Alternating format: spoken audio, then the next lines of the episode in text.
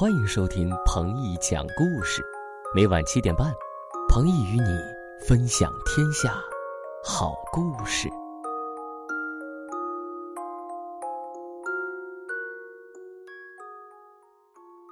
早上好，朋友。哦，不是跟你打招呼。这篇故事的名字叫做《早上好，朋友》，到底是跟谁打招呼呢？跟随着彭毅哥哥一起去听一下吧。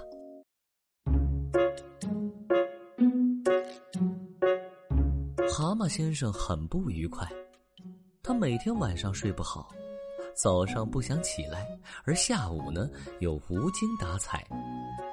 蛤蟆先生整天绷着脸，他不想理别人，而别人呢，也好像躲着蛤蟆先生。这时，蛤蟆先生脾气暴躁，胃口很不好，他什么东西都不想吃，整天唉声叹气的。蛤蟆太太可着急了，以为丈夫得了什么怪毛病，她动员丈夫找大夫瞧瞧病。蛤蟆太太说：“只要大夫开出药方，她愿意为丈夫去采集草药，为他熬药。他吃了药，也许就能恢复健康了。”蛤蟆先生听从妻子的劝告，去豪猪大夫的诊所看病。豪猪大夫为蛤蟆先生检查了心脏，量了体温和血压，还听了他的叙述。最后，豪猪大夫为蛤蟆先生开了一张药方。蛤蟆先生把药方带回家一看，上面只有一行字：“每天请说五遍，早上好，朋友。”蛤蟆先生觉得很奇怪，为了遵从医生的嘱咐，他第二天一早就起身了。他走出门口，首先碰到了小刺猬。蛤蟆先生高兴的说了第一声：“早上好，朋友。”小刺猬听了非常快乐，他说：“早上好，朋友，你今天的气色好极了，你很愉快吧？”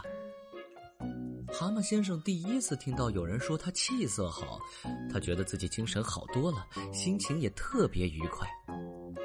他走过小树林，看见青蛙先生正在路边栽树，蛤蟆先生上前去说声：“早上好，朋友。”他帮青蛙先生扶住树苗，让青蛙先生往泥坑里填土。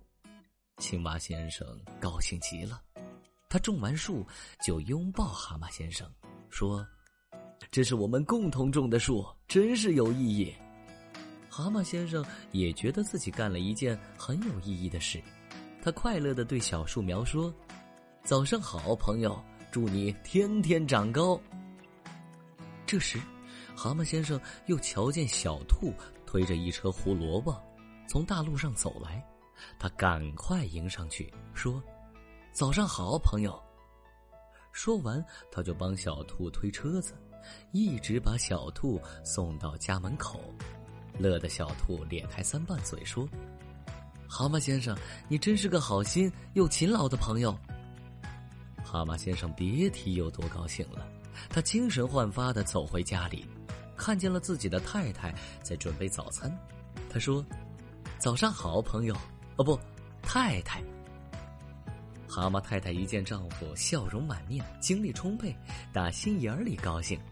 她为蛤蟆先生准备了特别丰盛的早餐。蛤蟆先生吃得津津有味儿，胃口大开。他告诉自己的妻子，他明天还要早早的起来，说五遍：“早上好，朋友。”你看，获得快乐的方法，获得健康的方法，其实很简单，对不对？勇敢的早起，勇敢的和人打招呼，让我们从第一声招呼开始吧。早上好，朋友。